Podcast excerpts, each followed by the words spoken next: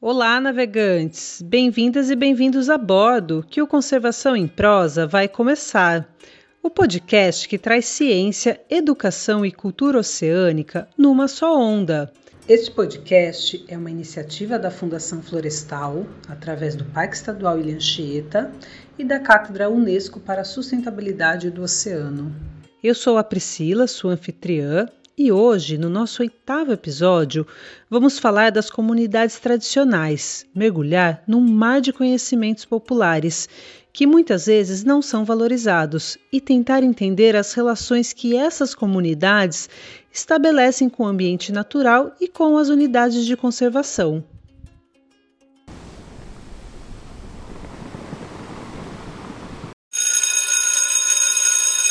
Ai, menina, que bom que te peguei aqui. Queria te mostrar as fotos que tiramos do manguezal.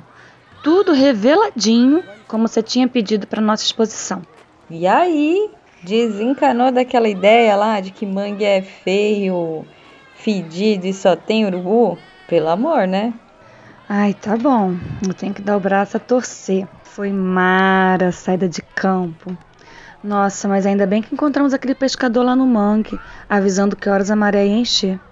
Imagina só a gente passar o dia presas lá com os caranguejos e lama até o joelho. É verdade, né? E de quebra ainda avisou que horas ia ser o pôr do sol.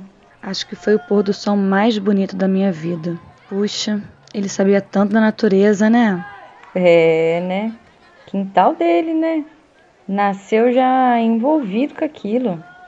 Nossa, Carmen, nosso próximo tema vai ser incrível. No episódio de hoje, vamos conversar com o Lucas Lima dos Santos. Ele foi aluno de mestrado do programa de pós-graduação Culturas e Identidades Brasileiras do Instituto de Estudos Brasileiros da Universidade de São Paulo, a USP. Em 2017, ele se tornou mestre ao defender um lindo trabalho etnográfico sobre como os diferentes ritmos do ambiente natural e local se relacionam e modulam as atividades dos habitantes humanos e não humanos na vila do Pontal do Leste, na Ilha do Cardoso, em Cananéia, São Paulo.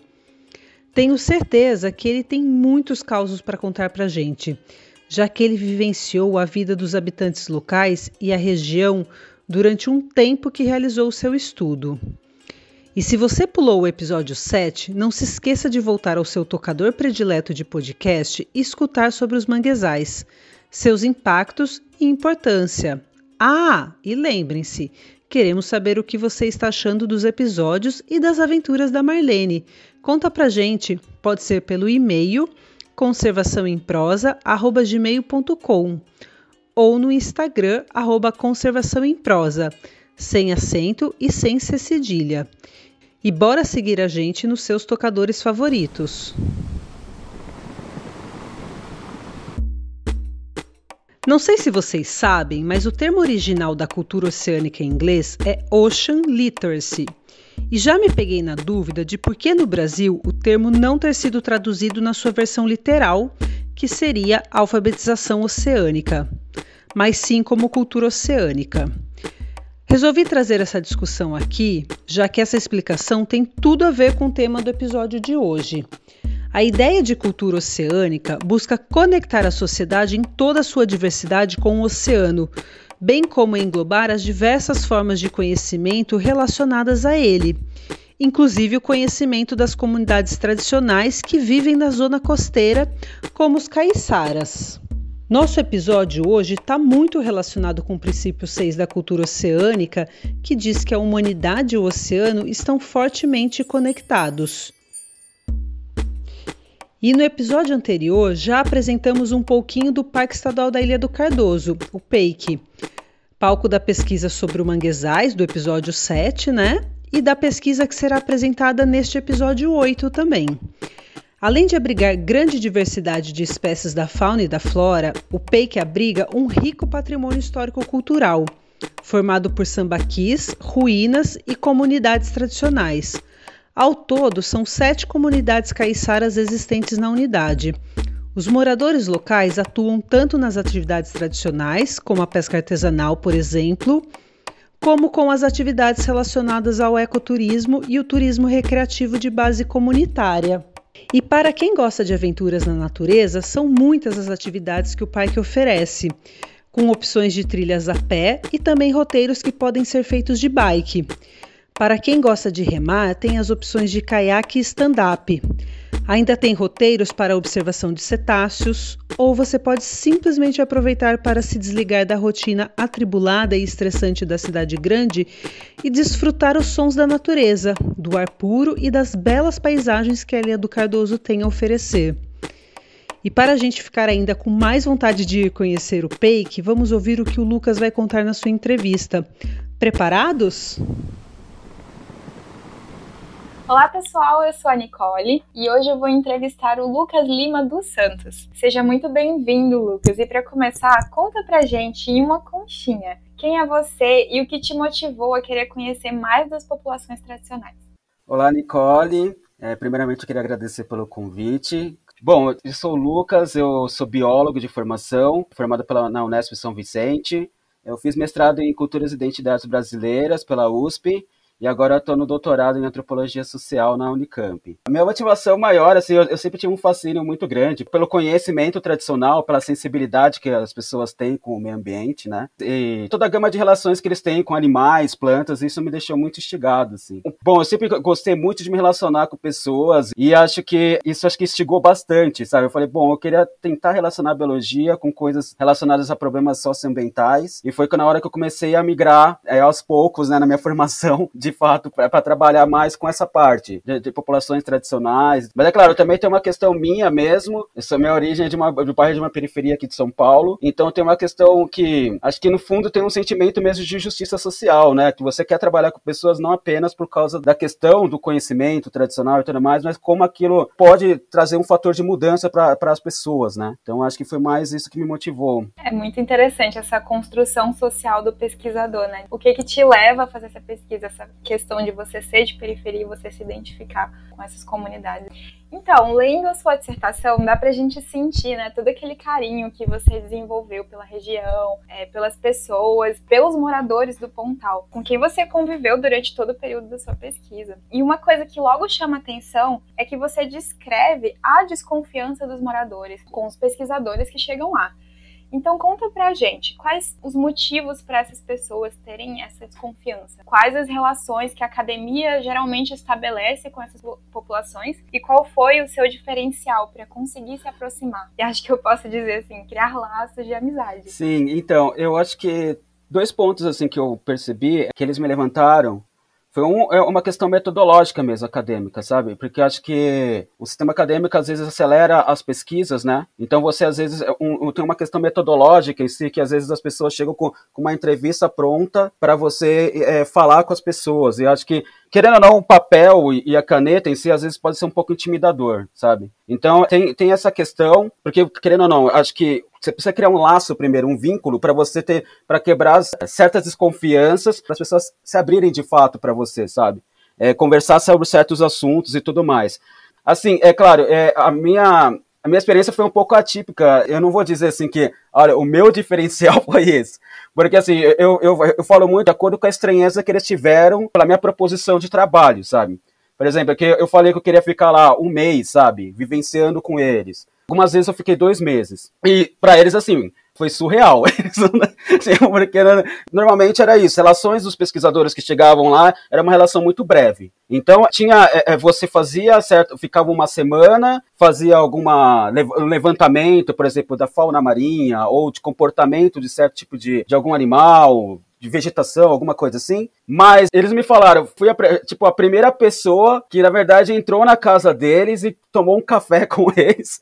E tipo, tava lá conversando durante o dia, fui lá no, no mar puxar rede, é, criar calo na mão, esse tipo de coisa que foi. Acho que isso vai meio que trazendo um vínculo maior, sabe? Entre as pessoas. E, e querendo ou não, naturalmente você acaba criando um vínculo de amizade, sabe? Pô, você fica um mês lá com eles, um, dois meses, sabe? Não tem como. Eu, eu, eu realmente, assim, além de. Eu queria também falar só, tipo, eu vou colocar, vou falar alguns nomes aqui que eu queria agradecer muito, que é a Kelly, na comunidade, a Tereza, a Maria, a Lindalva, o Ivanildo, o Aires, é, o Wellington Juarez Feliciano, e também ao, ao, pequeno Tomás, com quem eu sempre brincava de espada com os propágulos de risófora. E é, então, é, foi, foi, tipo uma experiência sensacional, assim, sabe? Acho que, acho que o, o, período prolongado em si da vivência, acho que fez com que eu conseguisse ter uma, uma, uma descrição mais detalhada do dia a dia das pessoas, sabe?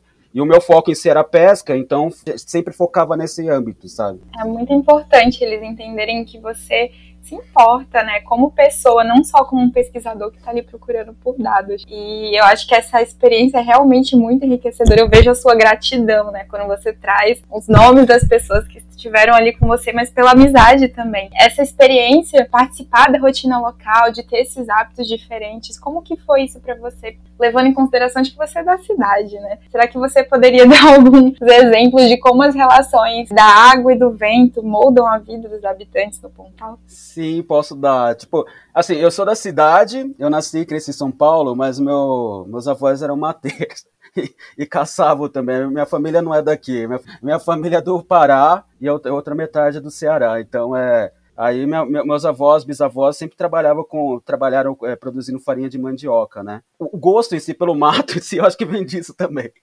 E aí, tipo, mas, cara, eu posso colocar alguns exemplos, assim, eu acho que o, o extremo sul da Ilha do Cardoso, onde está onde tá localizada a comunidade, há uma predominância assim grande de areia, né? Então as margens da ilha estão sempre se deslocando. Isso é uma coisa muito interessante. Eles contam as histórias deles, a formação da comunidade a partir do deslocamento da ilha, sabe? Por exemplo, a formação da ilha, da, da comunidade em si, ela foi se deslocando para o sul da ilha, porque a barra foi se deslocando para o sul. Até que umas, uma hora eles pararam em si, por várias circunstâncias, né? Por causa da, da prática de pesca que começou a não compensar, eles começaram a migrar para outros tipos de tecnologias, até mesmo pesqueiras, sabe? Que não precisava ficar morando tão próximo da barra. Essa questão da erosão, né, da relação do, do vento com a água, ela já vem de longa data, né? É, os mais antigos moradores diziam que não apenas a água e o vento atuavam, mas tinha um tatu gigante que morava embaixo da, que cavava, né, embaixo da ilha, e ao, ao se deslocar, as erosões mais abruptas era por causa de, desse tatu gigante, não era nem por causa do, do vento da água. Só que esse tatu ele morreu reunião com os moradores da, tipo, da outra comunidade que tem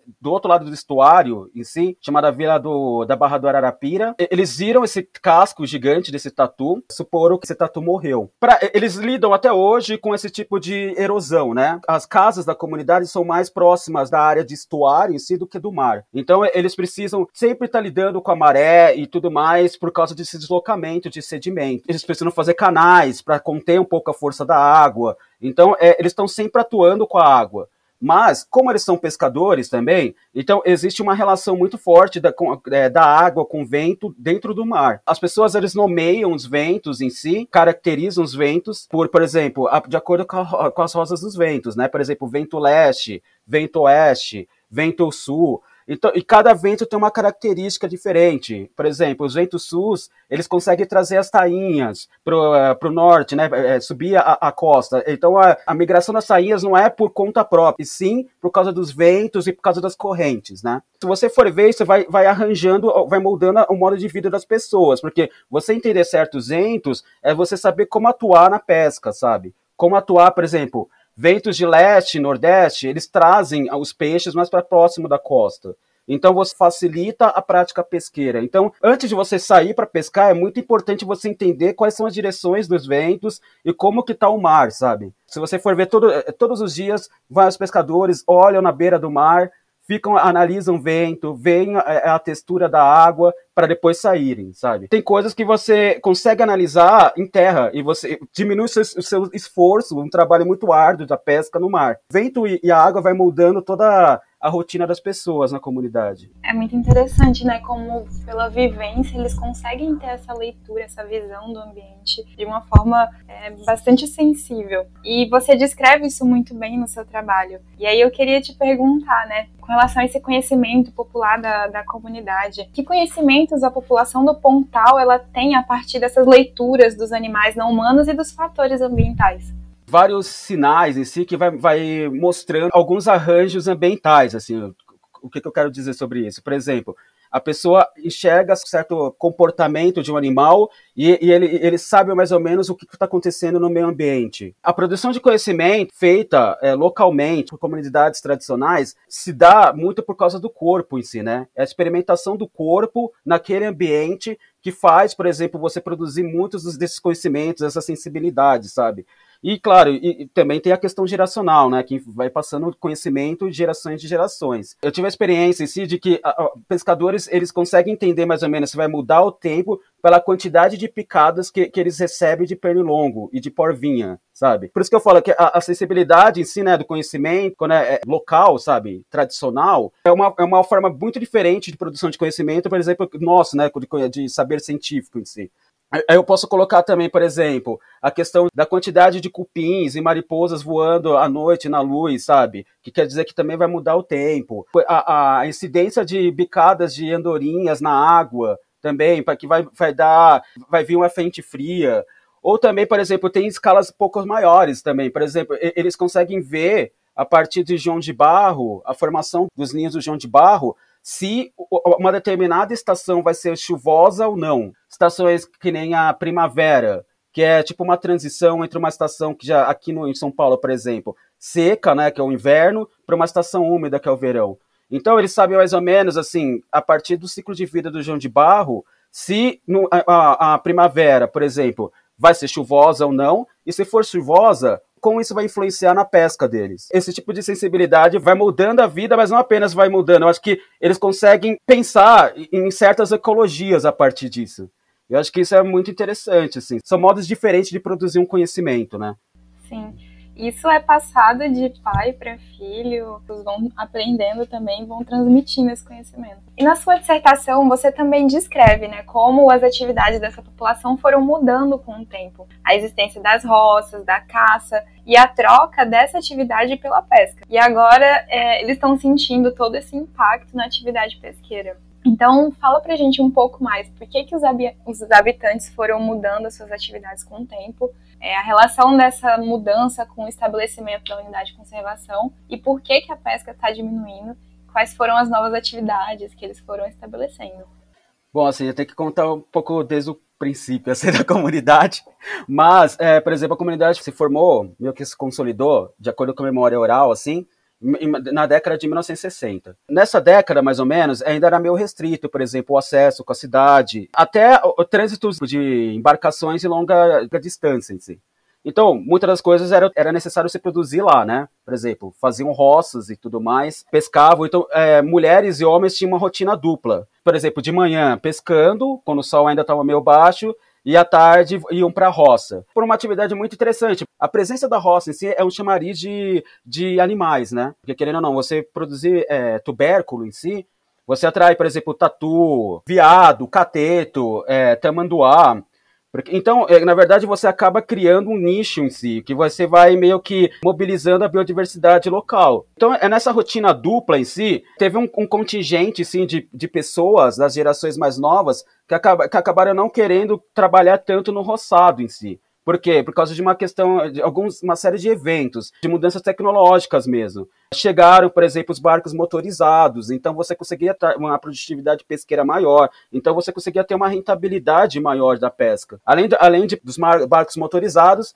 as pessoas começaram a ter uma maior facilidade de ir para os centros urbanos vender o peixe, e uma coisa que revolucionou, é claro, eles, eles começaram a ter acesso ao gelo. E gelo é uma coisa assim primordial porque você consegue conservar o pescado até para longa distância. É, aí começou, as gerações posteriores, as primeiras gerações da comunidade em si começaram a, a migrar apenas para o trabalho da pesca. O que consolidou-se meio que desinteresse total mesmo, meio que a falência assim, das roças e tudo mais, foi, é claro que com, com a chegada do, do Estado em si, principalmente dos órgãos ambientais. No estado de São Paulo, é o órgão estadual ambiental que, que administra, por exemplo, a Ilha do Cardoso, que é a Fundação Florestal.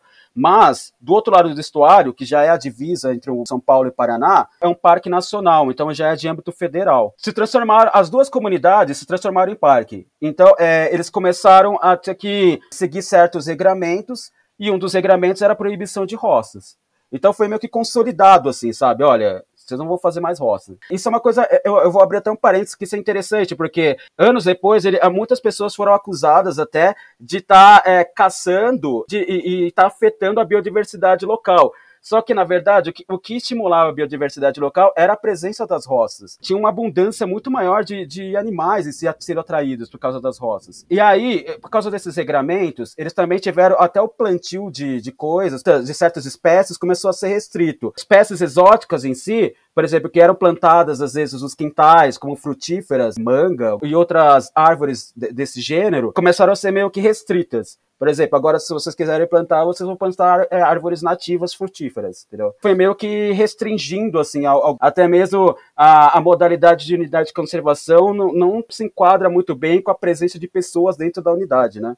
Porque é um parque. Mas só que mais para frente começou a, a, complexidade aumentou mais, né? Porque não, não se restringia apenas a alguma o problema regional, como as pessoas tiveram acesso, né, às zonas urbanas e tudo mais. Elas também tiveram informações, por exemplo, do decaimento de peixes. Eles não sabiam mais ou menos por que estava decaindo a quantidade de peixes na região. E aí eles começaram a entender que, na verdade, assim, por exemplo, eu vou só citar um exemplo das tainhas, que migram do sul para nossa região aqui do sudeste, mas vai migrando para o norte e tudo mais. As tainhas passam por quilômetros da costa, onde é, não apenas se relacionam com outras comunidades tradicionais, mas também com, por exemplo, barcos de larga, escala, onde que eles conseguem fazer uma barreira gigantesca de rede e consegue pescar milhares, toneladas de tainha. Existe esse, essa mudança em si de uma monopolização da, do mar em si, né?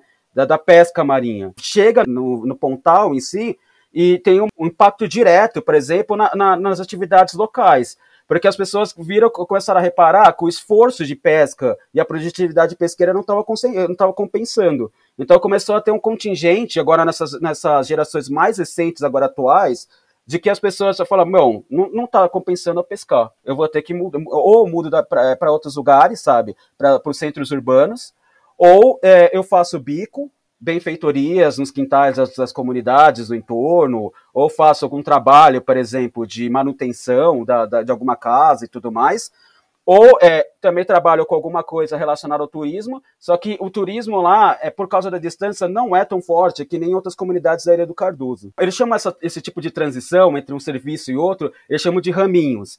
Ah, a gente vai fazendo um raminho aqui, outro raminho ali, outro raminho ali. Eles tiveram que tentar equilibrar a atividade pesqueira deles com outros tipos de serviços, sabe? Mas, é claro, existem pessoas hoje em dia que, tão, que ocupam certos cargos públicos também. Por exemplo, agentes comunitários é, que moram na comunidade. E também, por exemplo, é, assistentes educacionais que, que trabalham em escolas de outras comunidades e tudo mais. Então, acho que foi meio que uma questão de. Agora, nessas gerações mais recentes, foi já um, um decaimento da fauna marinha mesmo, que começou a, a, atingir completamente, e eu não diria só a, a comunidade do Pontal, mas muitas comunidades tradicionais de São Paulo em si. É bastante interessante ver como essas questões têm a ver com coisas multifatoriais, né? Agora, Lucas, como você acha que seu trabalho ele contribuiu de fato, né, para a comunidade do Pontal? E como ele pode ser usado pelos responsáveis, pelos gestores, funcionários, pelo governo e pelas unidades de conservação para estabelecerem melhores relações com a comunidade? Então, é, é interessante que uma das primeiras contribuições não partiu da, da de mim, partiu do, do, do, é, da, das próprias pessoas.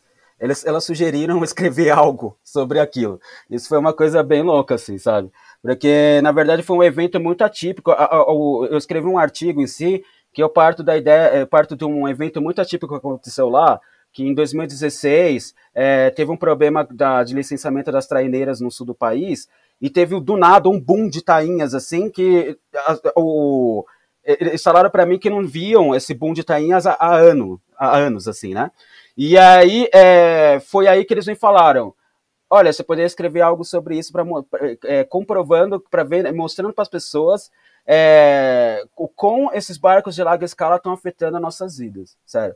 E aí, é, assim, né, é claro, eu, eu, eu não, o artigo em si que eu escrevo, não é uma questão, assim, de, de metralhar, por exemplo, a, a, a, esse tipo de modalidade de pesca, sabe? Eu acho que seria muito simples eu escrever falando, olha, é, o problema do, do, da fauna, é, o problema do decaimento da fauna marinha é por causa das traineiras, enfim. Então, mas não, eu, eu tentei fazer de uma forma um pouco diferente, assim, de tentar é, escrever um pouco da perspectiva deles de mundo, sabe?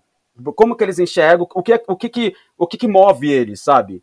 Que é bem diferente, por exemplo, de uma concepção ambientalista, eu vou dizer, minha, por exemplo, e de toda, e muitos gestores em si de unidade de conservação, sabe? Que são pautados em, em estudos científicos em si. E aí eu comecei a meio que ver o, o, o quão é, é essa, esses impactos ambientais em si, o quão isso é traduzido por eles, sabe? E é claro, um fator importantíssimo assim para eles, acho que em, muitas comunidades tradicionais, o fator religioso é muito importante, sabe? Então é, é tipo é, eles tomam como base muitas coisas da, de entidades religiosas em si para falar um pouco da, da questão do impacto ambiental, sabe? E aí foi, foi na hora que eu falei, cara, é, é, é, um, é uma oportunidade interessante de falar, olha, tem questões que a ciência às vezes tenta deixar à parte, por exemplo, questões, por exemplo, religiosas, que na verdade poderiam ser conciliáveis até, e, e trazer certos tipos de coalizões. A ideia de, co de coalizões eu pego de uma, até de uma autora feminista em si, que ela fala sobre isso e sobre os movimentos feministas. E, e aí, tipo, por causa da. O que, que, ela, o que, que essa autora fala? Ela fala que, meu, é, por exemplo, há problemas incomuns, que, mas em, em, em mundos diferentes, sabe? Mas esses problemas incomuns, eles podem, é, é, é, diante desses mundos diferentes, eles, eles podem é, ter certos tipos de coalizões, sabe? Por exemplo, perspectivas muito diferentes, elas podem se comunicar até, sabe? Por exemplo, eu digo a perspectiva que, que acontece no Pontal, movida por entidades religiosas, e uma, e uma perspectiva ambientalista em si, que é movida por questões científicas, sabe? Que, então, eu comecei meio que me aprofundar. Eu falei, cara, mas tá, beleza. O que que, o, o que, que move, o que, que vai movendo as pessoas para é, acharem que é, entenderem que isso é um impacto é, para a natureza, o que, que é o impacto ambiental.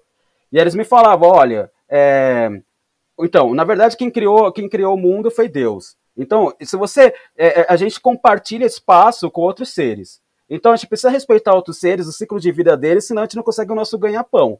E aí, então, é, é, essa questão do. São termos locais, né? Respeito em si, sabe? São coisas que a gente, a gente tenta, por exemplo, ao invés de respeito, às vezes os ambientalistas utilizam conservação, sabe? Recursos naturais, sabe? Certos tipos de. outros tipos de jargões, né? E aí eu comecei meio que colocar um de lado do outro, assim, sabe? Para ver o que, que era em comum entre esses, do, esses dois mundos diversos, sabe? E aí eu falei, cara, ó, a, a minha proposição no artigo, depois é, escrevendo e mostrando para as pessoas, eu falei, olha, eu tentei colocar da melhor forma possível que vocês estavam me falando agora, mas é, a, a proposição no final do artigo era para falar, olha, gente, dá, pode ser um pouco a, a priori, pode ser até um pouco pensado de forma muito complexa, utópica para certos cientistas, não sei.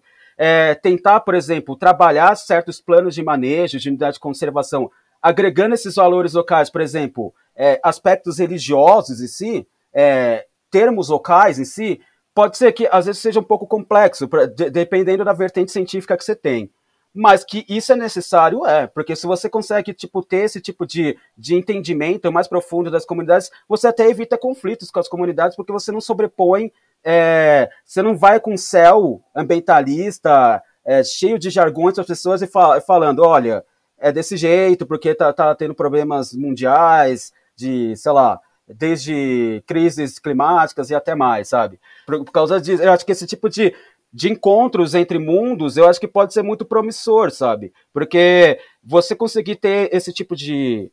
Entender certos pressupostos comuns entre esses mundos, eu acho que é, há um ganho muito maior do que você tentar fazer um convencimento das pessoas, sabe? Então é. É você, tipo, ver o que move as pessoas e tentar conciliar com, aquela, com as ideias ambientalistas. Eu acho que isso é o mais importante, sabe? É você criar políticas públicas é, de uma forma até mais simétrica do que você colocar no plano de manejo só jargões é, voltados das ciências e colocado em nota de rodapé o conhecimento tradicional de fato. Mas, enfim, acho que foi essa, essa foi a primeira contribuição de fato e foi uma proposição de, deles em si, sabe? Eu achei isso muito importante. Nossa, eu acho é, muito enriquecedor ouvir, ouvir essa sua vivência. Eu acho que é exatamente esse ponto intermediário que é necessário, sabe? Você fazer essa, ter essa percepção sobre como é, a, a cultura local ela pode estar tá atrelada às políticas públicas dessa maneira. E, e assim, eu fiquei muito feliz em ouvir sobre a sua pesquisa. E eu queria agradecer muito a sua presença, por você ter participado do nosso podcast e parabéns pela sua pesquisa. Eu que agradeço, gente, pelo convite. Mais uma vez agradeço. Eu achei super legal a conversa e eu adorei o modelo de podcast de vocês.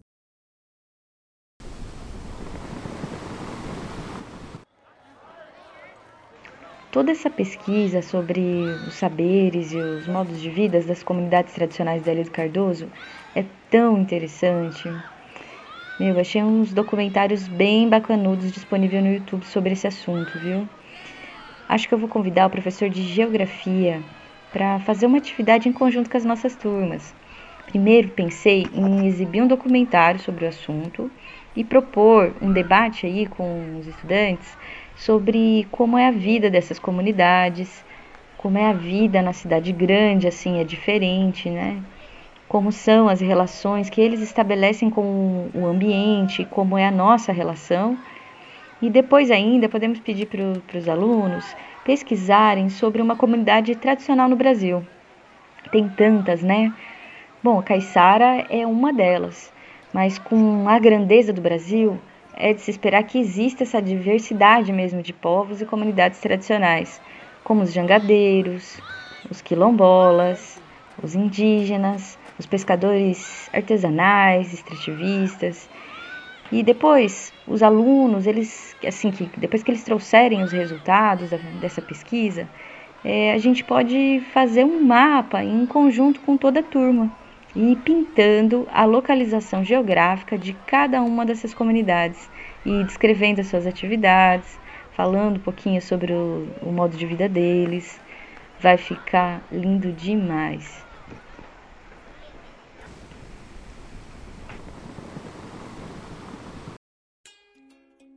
Valeu pela dica, Marlene.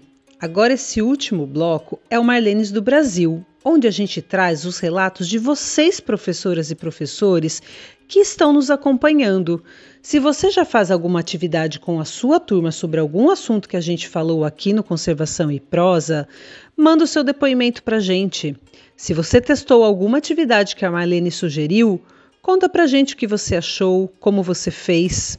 É só enviar seu depoimento em áudio de até 3 minutos ou por escrito com o assunto Marlenes do Brasil para o e-mail conservaçãoemprosa.gmail.com, sem acento nem cedilha, ou um direct no nosso Instagram, arroba Conservação em Prosa, também sem acentos. Vamos ouvir o depoimento de hoje, então?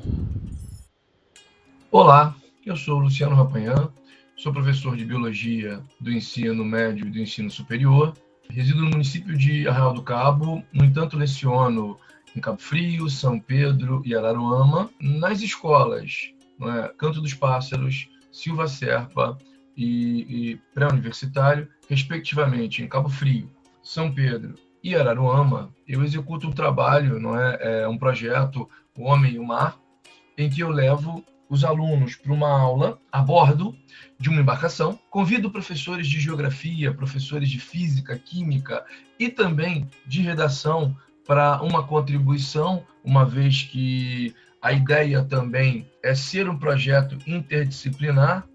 No entanto, o grande objetivo é inserir o aluno, é apresentar o aluno, inserindo o mesmo no ambiente marinho que o cerca. No ensino médio, pouco é falado sobre biologia marinha, sobre geologia, sobre oceanografia, paleoceanografia. Alguns nunca viram um disco de sec, uma rede de plâncton, e é um momento para que os mesmos possam aprender, possam. É? É, ali surgiram até alguns oceanógrafos. Forte abraço, muito obrigado pela oportunidade. Vamos que vamos.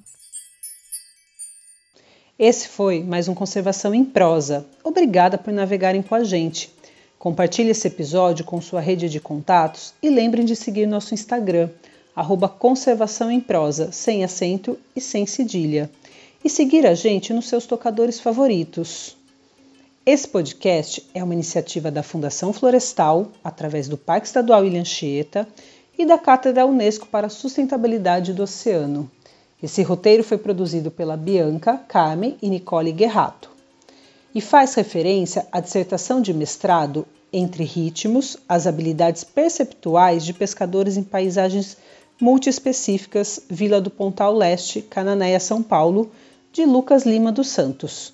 Para ter acesso a ela, visite o site da Cátedra pela Sustentabilidade dos Oceanos, onde temos um espaço do Conservação em Prosa.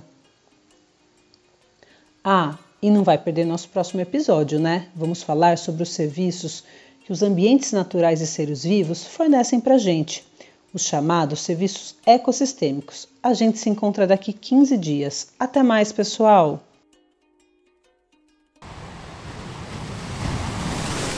Estamos aqui para fazer dos mares o melhor!